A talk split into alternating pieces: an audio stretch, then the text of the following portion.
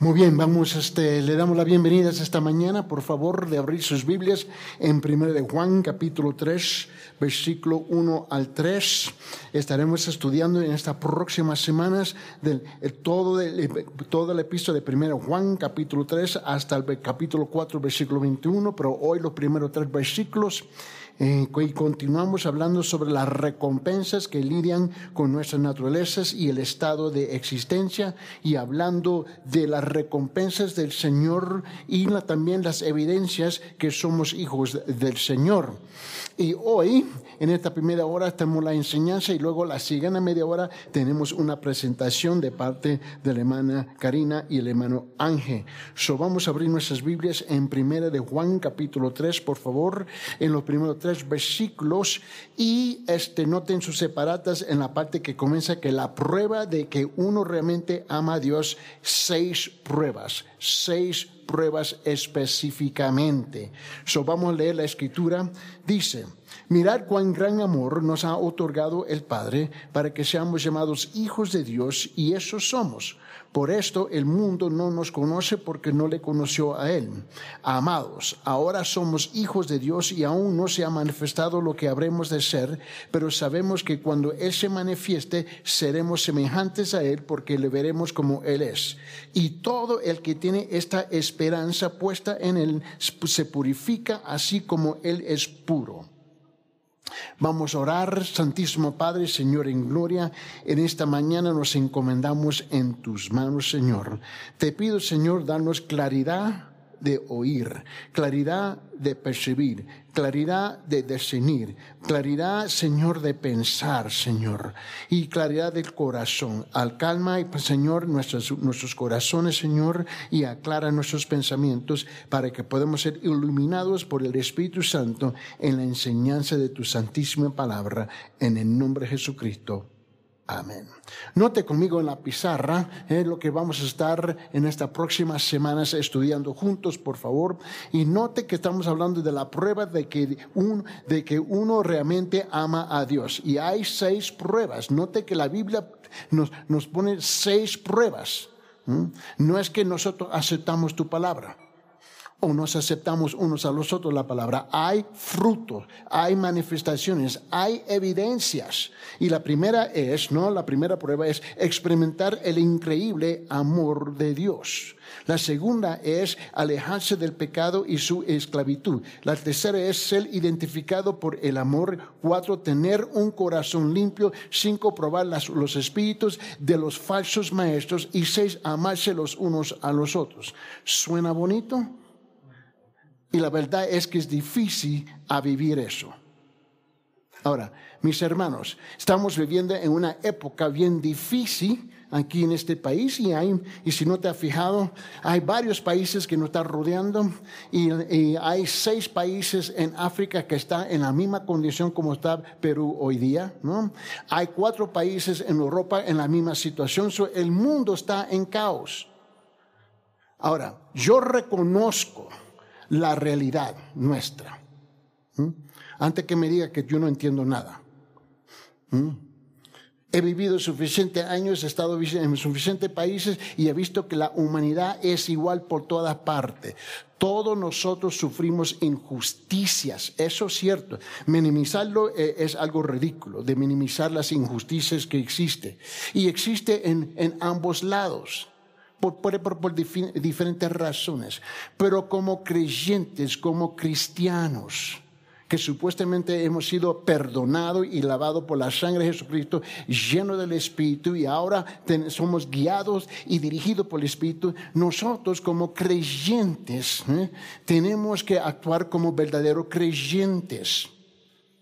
Ahora yo reconozco la realidad culturalmente y la realidad políticamente. En nuestra iglesia nosotros estamos regados por todas partes, del extremo a la izquierda, al extremo a la derecha. Yo reconozco eso.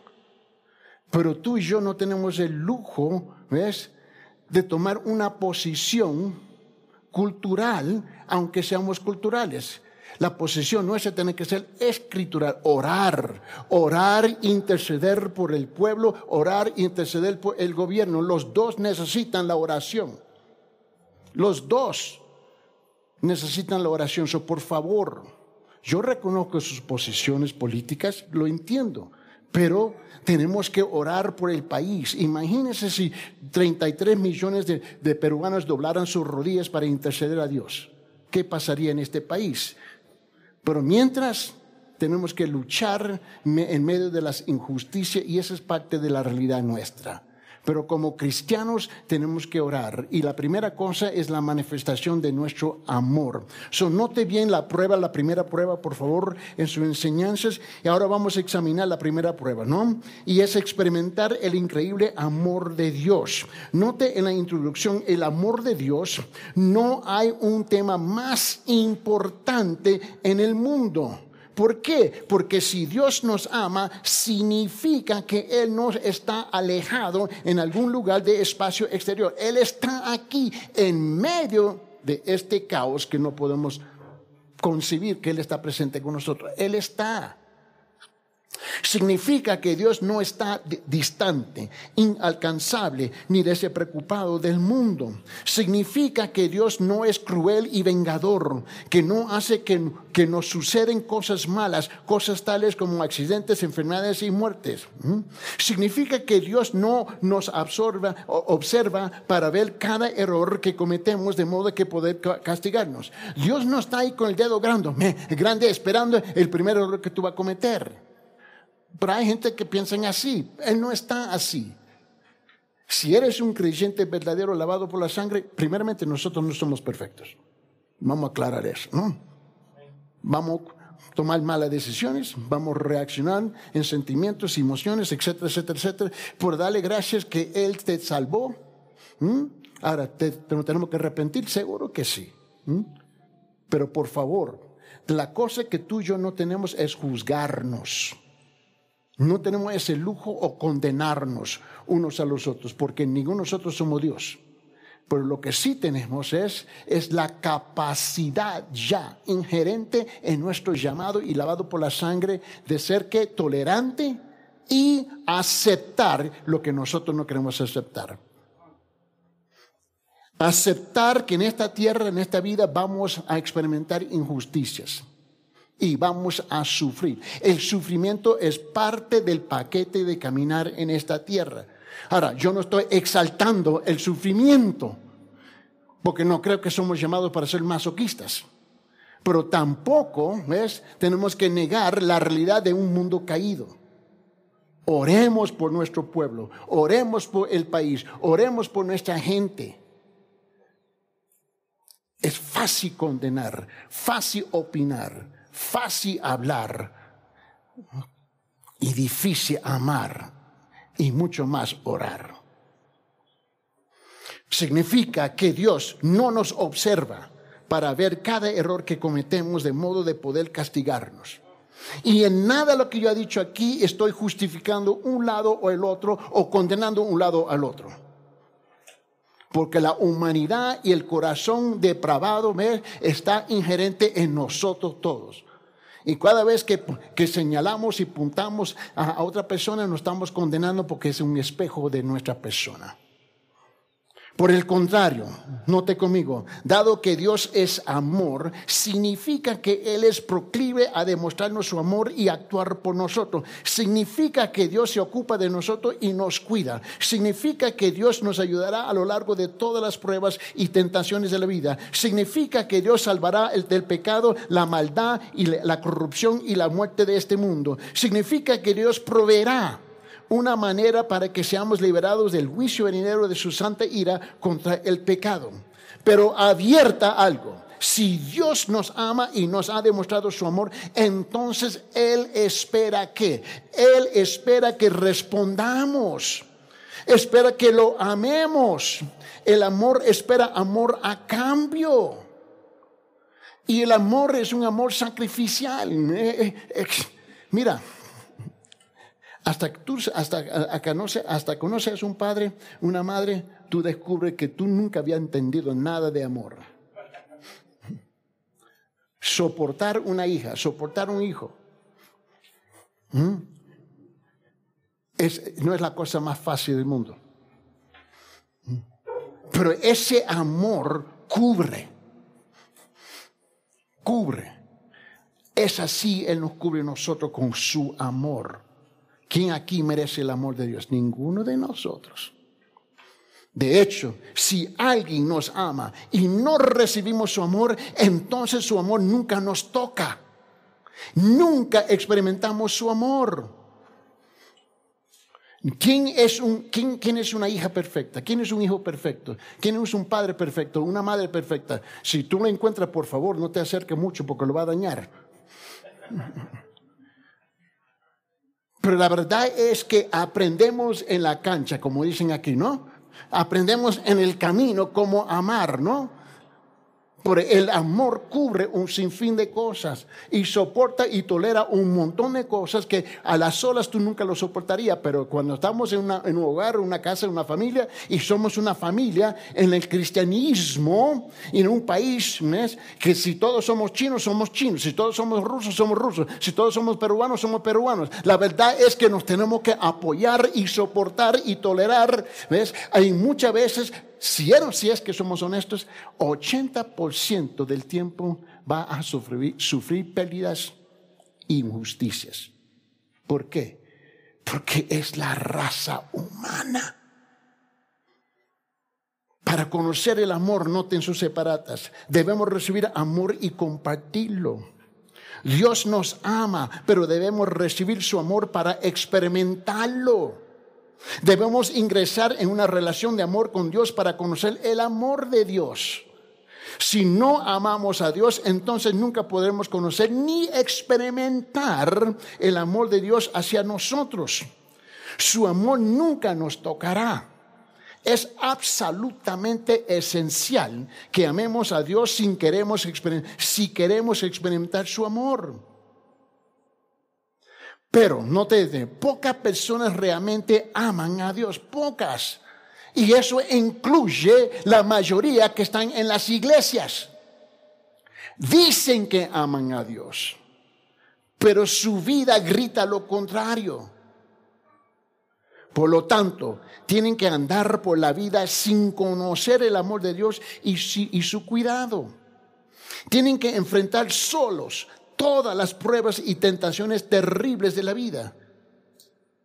No tienen ayuda, salvo la que puede darles el hombre. Han rechazado el amor y la ayuda de Dios.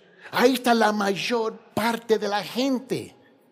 Y lamentablemente es donde está la mayor parte de la iglesia también. Porque es fácil llegar el domingo y decir, amo. Aleluya. Amén mostramos que somos piadosos y santos, que sé yo, que sé, que sé Y tenemos un lenguaje de amor el domingo. Pero en la tarde, esta tarde, hmm, grábese usted mismo y note las palabras que traspasa tus labios. Anote tus sentimientos, tus pensamientos y va a descubrir quién realmente eres. Deben enfrentar completamente solos el sufrimiento, la angustia y la muerte de los seres queridos no tienen el poder sobrenatural de Dios para ayudarlos. Han rechazado su amor. Porque todos nosotros queremos el amor, pero debajo de nuestros términos, nuestro criterio. Me tiene que aceptar tal como soy. ¿Dónde rayo está eso en la palabra? Ni en el mundo te acepta eso. Pero nosotros siempre insistimos en ponerlo. La vida nuestra como familia en, hermanos y hermanas en Cristo Jesús es una vida sacrificial. Es una vida donde tenemos que siempre dar, dar, dar, dar. Pero somos tan egoístas que nosotros solamente queremos recibir, recibir, recibir, recibir. No, la vida de un creyente verdadero es dar y sigue dando. Y tú haces la pregunta, ¿hasta cuándo? Hasta que tú aparte de esta tierra. ¿Por qué? Porque Dios dio todo. Él no dio a las medias, a mitad. Note, tienen que enfrentar. Mira, no tienen el poder sobrenatural de Dios para ayudarlos, han rechazado su amor, tienen que enfrentar la muerte sin realmente saber si Dios está del otro lado para juzgarlos. No tienen esperanza más allá de esta vida, sintiendo que esta, esta vida puede ser todo, pero no muy seguros, preguntándose si tal vez podría haber algo después de la muerte. Muchos salieron a las calles sintiéndose justificado por sus razones, y no importa qué lado del asunto político que tú, usted se encuentra, y muchos no regresaron a sus hogares. Nada está garantizado en esta tierra, absolutamente nada, nada, mis queridos hermanos, nada. Cuando uno se siente herido, se justifica que ahora yo puedo dañar, yo puedo vengar, yo puedo esto, yo puedo, y se lo siente justificado. El problema es que su nivel, su término, su definición, su significado, su sentido de vengarse no cumple con el criterio bíblico. Y te encuentras igual condenado como aquel que tú acusas que te hizo el mal. Podríamos seguir y seguir enumerando las cosas que una persona debe enfrentar si no ama a Dios. Esta tarde como iglesia, a las 3 y 30 nos reunimos esta tarde para evangelizar y presentar el Evangelio del Señor como se había ya anunciando por varias semanas. Vaya esta tarde con la idea sabiendo que no todos están de acuerdo con nosotros o con usted, porque todavía están caliente sobre la situación que estamos viviendo. Pero hay una respuesta que tenemos que presentar a pesar que no comprenden la respuesta, pero todavía se tiene que presentar. ¿Por qué? Pues con esas palabras del Evangelio de Jesucristo atrapasa tus labios. Es, es el Espíritu de Dios, no la voz suya, que hace la obra en el corazón de las personas. Es en el tiempo cuando está más oscuro cuando brilla más la estrella de Jesucristo. En los tiempos más oscuros es cuando brilla más el Evangelio. Este no es el tiempo para la iglesia encerrarse en las cuatro paredes e ir corriendo a sus casas. Es el tiempo de salir de igual y presentar la luz del Evangelio del Señor Jesucristo. Seguimos, debe, debe enfrentarles completamente a los solos. Ahí donde se encuentra la mayor parte de la gente, a las solas aún en medio de un, gentío de miles y miles, pero cada uno se siente solo. Pero tenemos una respuesta para eso. No justificamos a ningún lado y no condenamos a ningún lado. Pero amamos ambos lados y oramos por ambos lados. De la misma manera que alguien oró por nosotros para llegar a los pies de Cristo, tenemos que orar por los demás. Pero gracias a Dios, Él ama al mundo. Escuche bien. Él ama qué mundo? Un mundo pestoso, mocoso, un mundo lleno de pecados, vil. Él amó. ¿Quién son ustedes? ¿Quién somos nosotros de no amar? Qué tan fácil es condenar.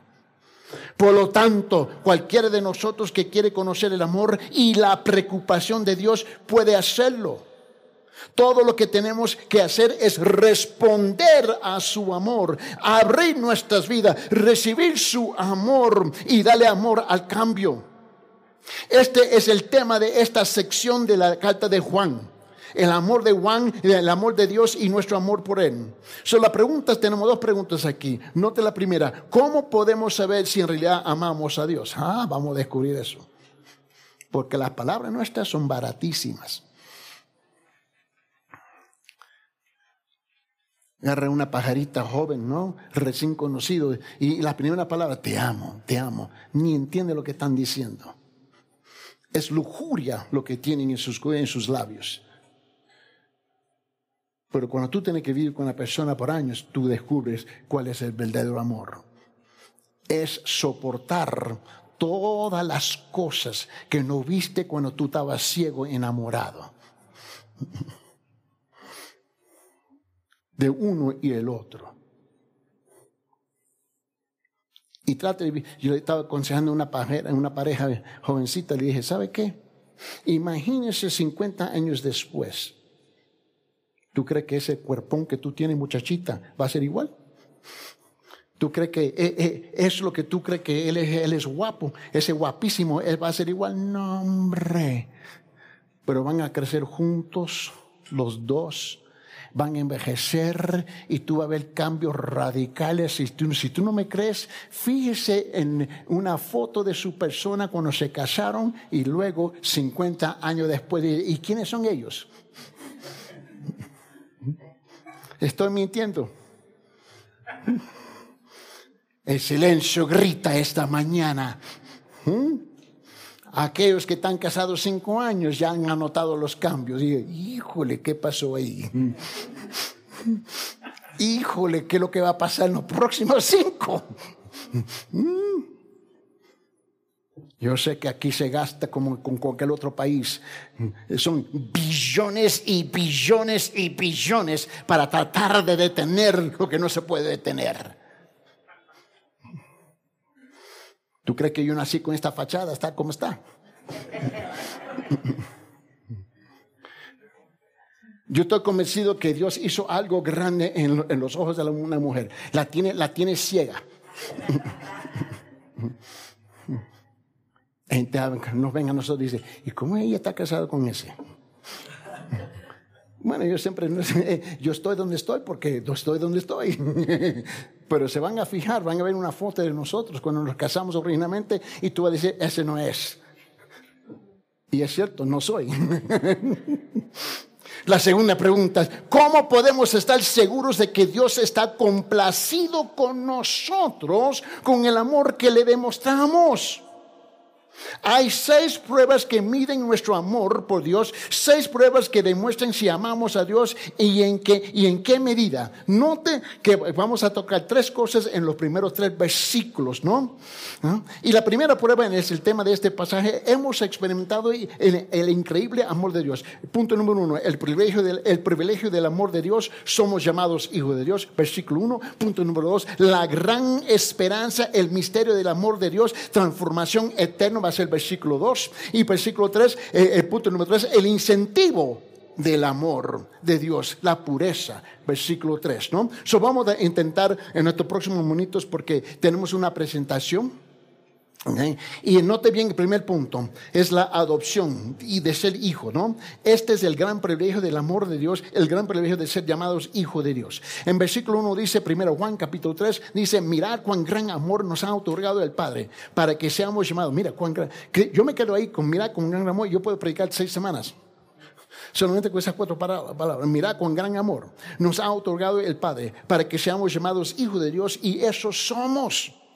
Por esto el mundo no nos conoce porque no le conoció a Él. Somos raros. Gente, ustedes son fanáticos. Una bola de aleluya, sé qué sé yo, que tiene un montón de apodos para nosotros, ¿no? Y, cuando me dice, usted es un fanático, y la gente que me conoce en la, en la calle porque me ven en la televisión me dice, usted es un fanático, siempre habla de la Biblia. Sí. ¿Creen que me voy a defender? Me voy a decir, no, no, sí soy. Sí, soy. ¿Mm? Tú nunca hablas eh, algo aparte de la Biblia. Seguro que sí. Llego a casa, llego a casa y digo a mi esposa, tengo hambre. Mira, piensen cuán asombroso es esto, ¿no? Ser llamado hijo de la majestad suprema ¿eh? del universo. ¿No lo ha empezado? Eres hijo de la majestad supremo del universo. Ahora cambia la dinámica aquí. De la inteligencia suprema, el poder supremo que creó todas las cosas. Eres hijo, eres hija de Él. No hay mayor privilegio que ser de, el que del ser llamado hijo de Dios. Ahora, note bien conmigo que aquí se hace hincapié de dos cosas importantes y solo me voy a tener tiempo para el primero. Uno, es el amor de Dios que Él ha investido y el privilegio de adopción sobre nosotros. Piénsalo bien. Ningún hombre es hijo de Dios por cualquier mérito o obra propia. El hombre se ha rebelado contra Dios. Y aquí es común y corriente de hablar con la gente y dice, todos somos hijos de Dios. No, no, no, no, no, no, no. No todos somos hijos de Dios. Somos la creación de Dios. Pero no todos son hijos de Dios. Porque para ser un verdadero hijo de Dios, tú tienes que ser adoptado en la familia de Dios a través de lo que se nombra la regeneración, la salvación, el nacer de nuevo. ¿Mm? El hombre ha elegido ir por su propio camino en la vida y hacer sus propias cosas. ¿Acaso así no somos nosotros aquí? No, notaste que el silencio grita. ¿Mm? Ha querido tener poco o nada que ver con Dios. Y eso incluye muchos en las iglesias. Se ha desembarazado de las restricciones de Dios sobre su vida. Prefirió hacerse su propio camino en la vida. Por lo tanto, el hombre se ha revelado en contra de Dios, ha ignorado a Dios, ha negado a Dios, ha maldecido a Dios, ha desobedecido a Dios, ha descreído a Dios, ha rechazado a Dios, ha negado a Dios. ¿Quién no conoce gente así? Dice, y tú me dices nadie, fíjese en el espejo. Porque de una forma o de otra, nosotros, aún pesar que siendo creyentes, estamos luchando con distintas áreas en nuestras vidas. Es esto lo que hace el amor de Dios que sea tan increíble.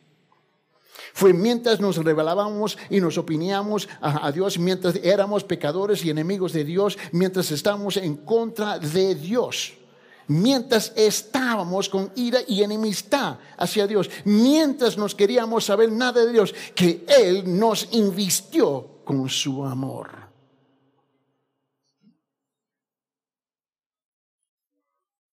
Cuando me recuerdo años atrás, mi hermano, yo sé que algunos de ustedes creen que yo vengo del siglo XVI, pero este, en ese siglo, me recuerdo cuando mi hermano le dijo a mi papá, te odio. Y se lo dijo en la cara. Y yo esperando que mi papá lo iba a matar ahí mismo. Algo lo consumió en ese momento y le dijo, sí, hijo, yo entiendo. Y le dijo, te voy a dar la espalda y voy a caminar, porque si no lo hago te mato. Y él tomó eso como si fuera una licencia de debilidad en la vida de mi papá. Más adelante descubrió que así no era, donde literalmente le tumbó los dientes, literal. Pero ¿cuántos de nosotros le hemos dicho a nuestros padres, te odio? Nuestras madres, no te quiero duele. Pero tú tienes el lujo de decir eso. Y aún a pesar de eso, te cubre con tu amor. Te cubre con su amor sobre tu persona y te viene a investir con ese amor. A pesar que ese sentimiento en ese momento es real para ti. Pero a lo largo plazo no es. Y así tratamos a nuestro Padre Celestial. Y todavía Él nos ama. Él nos ama. A pesar de nuestras estupideces. Nos ama. Es así que nos tenemos que amar unos a los otros, a pesar de nuestras propias locuras nuestras propias estupideces y uso esa palabra a propósito. Y reconozco que es una palabra ofensiva, pero no tanto ofensiva como en nuestras actitudes y comportamiento. Mis hermanos, escuche bien, hay una prueba y la, tú la tienes que mostrar continuamente y tienes que llegar a la altura del amor de Dios. Y esa primera prueba está ahí. En experimentar qué. Experimentar qué. En un amor increíble de Dios. Y si lo puedes experimentar, lo puedes compartir. Amén. Vamos a orar y vamos a tener una presentación. Señor Padre,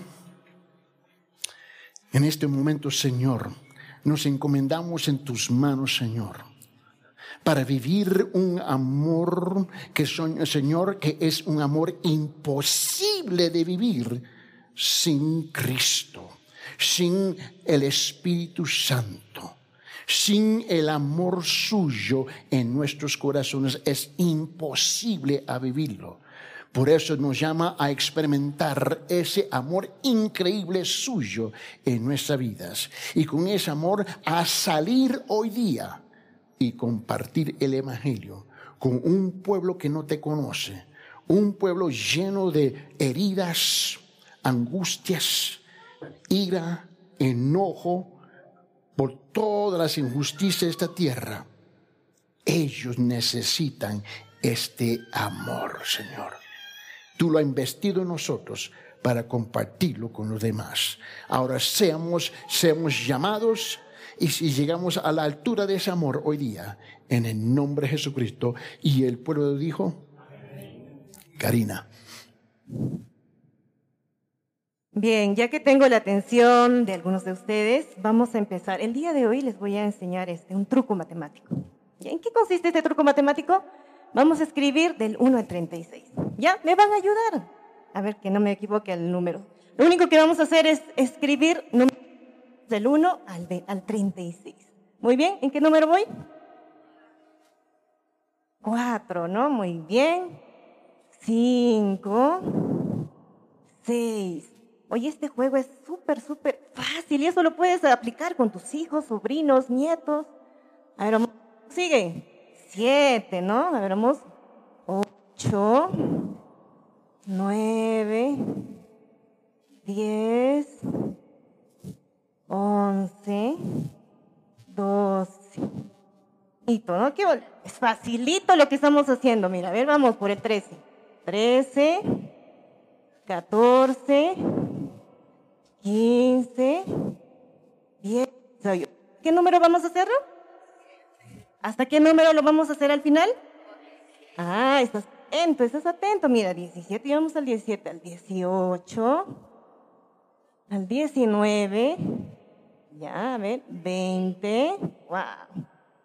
¡Qué facilito! No, esto lo puedes hacer con tus hijos. Claro, las matemáticas son muy divertidas. De esta manera podemos reforzar también. 23, muy bien. 24, 25, 26, ya está. 27, 28. ¿Qué número sigue? Ah. Los hijos, claro que sí, mira ya. ¿Hasta qué número era? Ya, vamos por el 31, 32, 33. Muy bien, ahí escucho una voz de una niña. 34, 35 y 36. Fácil, ¿sí o no? ¿Eso lo puedes hacer? Claro que sí, hacer en casa. Pues, ¿En qué consiste este juego, este truco matemático? Escribimos del 1 al 36 y lo que vamos a hacer es seleccionar seis números me vas a apoyar. ¿Ya? Seleccionar cualquier número, pero seis. ¿Y qué va a pasar con esos seis números? Dice que el truco matemático dice que la suma de esos seis números me va a dar 111. Ah, pero ¿saldrá o no saldrá? Lo vamos a comprobar. Necesito que me apoyes. A ver, la señorita de, de lentes, dime un número. 15, ya está, muy bien. ¿Qué voy a hacer? ¿Qué voy a hacer con este 15? Lo voy a encerrar en un círculo. Fácil, ¿sí o no? Fácil. Lo voy a encerrar en un círculo. Ya está. Fácil, ¿sí o no? ¿Qué voy a hacer? Números que están a los costaditos y en la parte de arriba, en la parte de abajo, ya no entran en el juego. Mira, estos números de acá arriba ya no entran al juego. Tampoco los números que están abajo. Tampoco los números que están a sus costaditos. Lo voy a tachar. Fácil, ¿sí o no? Fácil. Muy bien, a ver, este, el señor que está aternado ahí al fondo. A ver, ¿qué dice? A ver, número. Ya, seis. A ver, vamos. ¿Qué hago? Lo voy a encerrar simplemente, facilita el círculo. Oye, ¿cuál es la regla? La regla es, voy a eliminar, eliminar. Este bajo ya no en el juego. Muy bien, ya está. ¿Cuántos números tenía que seleccionar? Seis, ¿sí o no? Seis. Ya tengo dos. Me faltan cuatro. A ver, señora linda. 22. ¿Dónde está ese 22? Acá están los dos patitos, ¿no? Lo encierro en un círculo. ¿Y qué hago con los números que están arriba y esos costaditos? Lo voy a tachar. Ya está. Ahí está. Qué facilito. Y esto lo puedes hacer con tus hijos, con tus nietos. Qué bonito matemática. Ya tengo tres. A ver, la señorita. Dime un número, por favor. 29. A ver, ¿dónde está el 29? Ya este y voy a tachar los números que están arriba y a los costaditos. Bien, hasta. Ay, ¿cuántos números? Me faltan dos, ¿saben? este, la señorita, dime un número. Vamos por el 7. Ah, ya está. A ver. ¿Qué voy a hacer? Lo voy a tachar. Estos números no van a entrar en el juego. Ya no me va a servir para el, para el truco matemático. Oye, ¿cuántos números me falta? Me falta un único número. A ver, tú que estás ahí sentadito, que estás ahí. A ver, ¿qué número me falta? El 32. Entonces, ¿qué voy a hacer? Lo voy a... también, ¿no? Y lo voy a tachar. ¿Qué no es necesario tachar? Porque mira, ya está tachado. Igual lo vamos a tachar. Para que me funcione. Ya está. Tengo seleccionado seis números. ¿Qué voy a hacer? Con... ¿Recuerdas qué voy a hacer con estos números? Sumar. 100. Oye, ¿me saldrá? Ayúdame a sumarlo. Ahora vamos a hacerlo con una témpera negrita. A ver.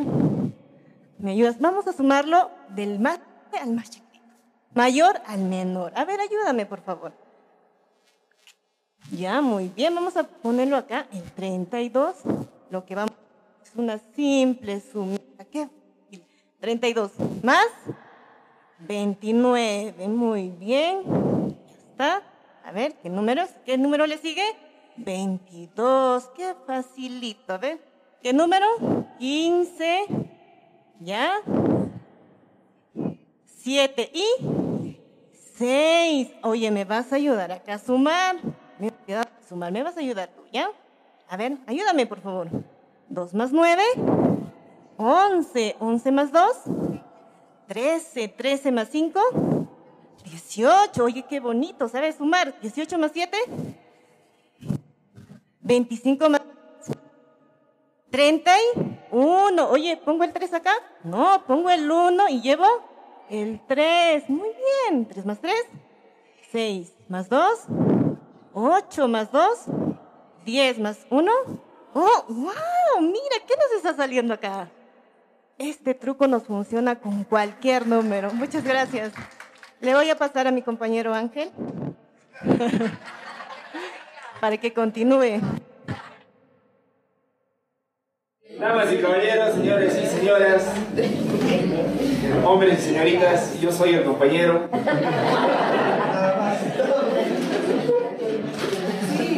No les voy a presentar, no les voy a presentar un truco, pero quiero hablarles de algo interesante también. En esta oportunidad, permítanme por favor.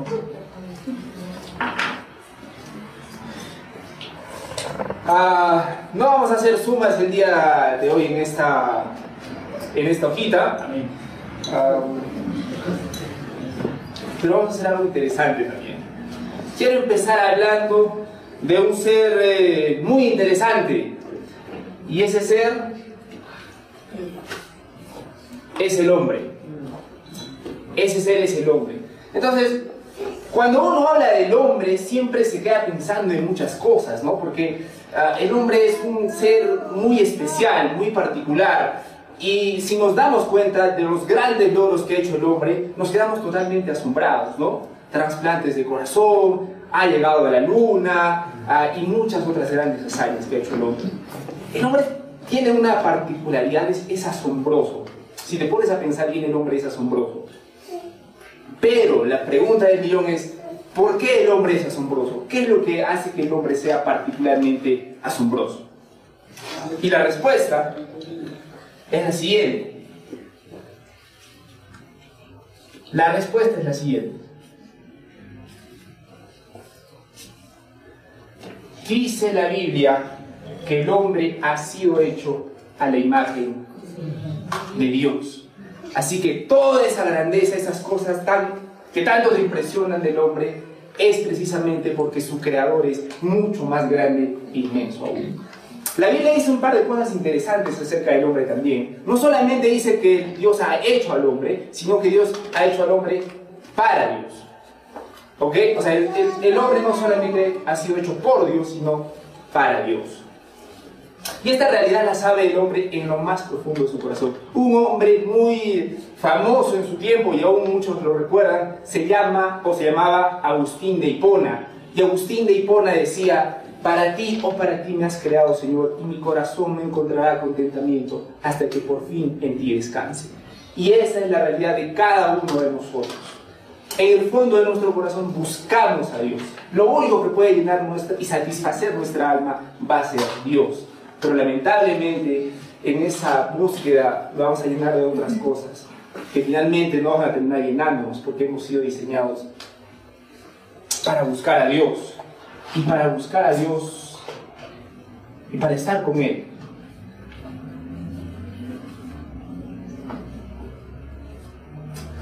Para estar con Él en el cielo. En el fondo de su corazón el hombre busca a Dios, quiere estar con Dios, necesita estar con Dios. Así que el hombre va a procurar hacer una escalera para poder llegar a Dios. Y esta escalera en realidad representa los esfuerzos del ser humano, nuestras buenas obras. Me voy a portar bien, entonces voy a llegar a Dios. Voy a tener una vida ejemplar, entonces voy a llegar a Dios. Y esto es la escalera para el hombre. El hombre que quiere llegar al cielo. Pero no puede hacerlo, porque hay algo, algo muy grande que no le deja. Y ese algo muy grande es lo siguiente, señores.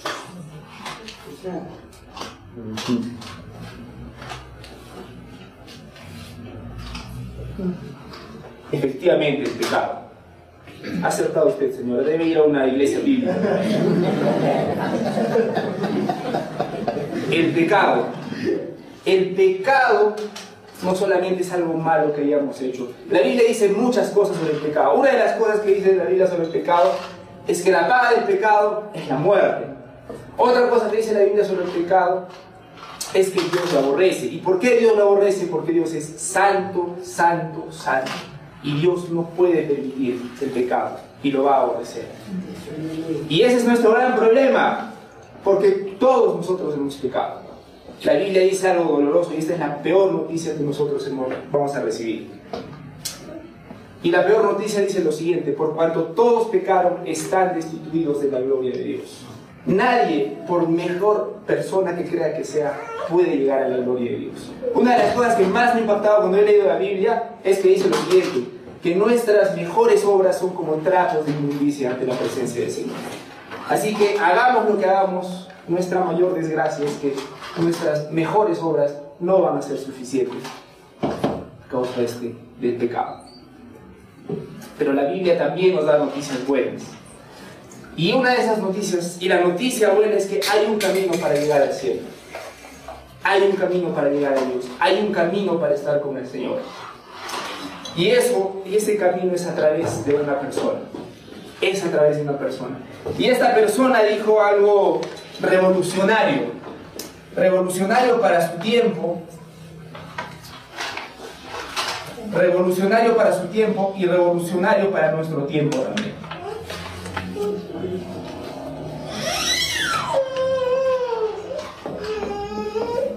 Esa persona dijo lo siguiente, permítame un momento, por favor.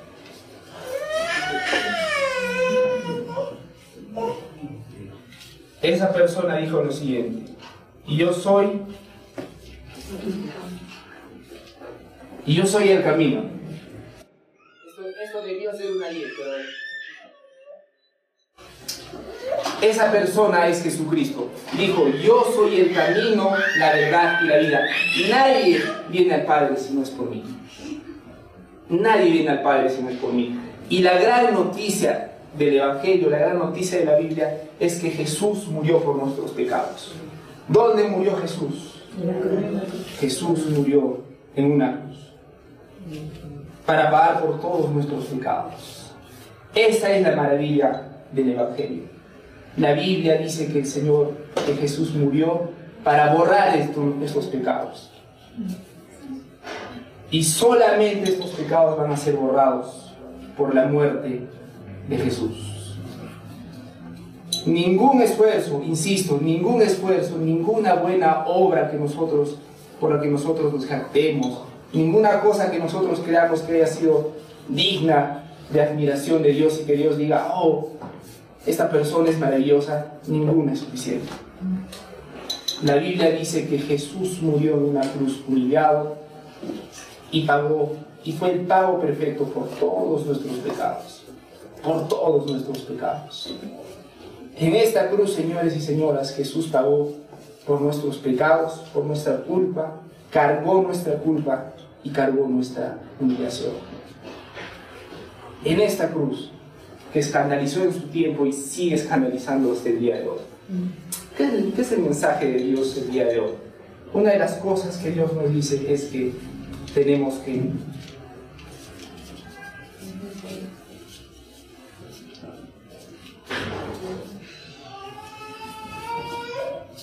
tenemos que volver. Tenemos que volver, arrepentirnos de nuestros pecados y volver nuestra mirada a Dios. Y otra cosa importante también que nos dice es lo siguiente.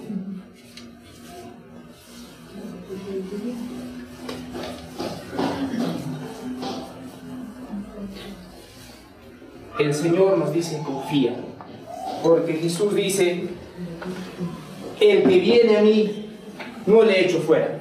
Quiero terminar este mensaje con lo siguiente.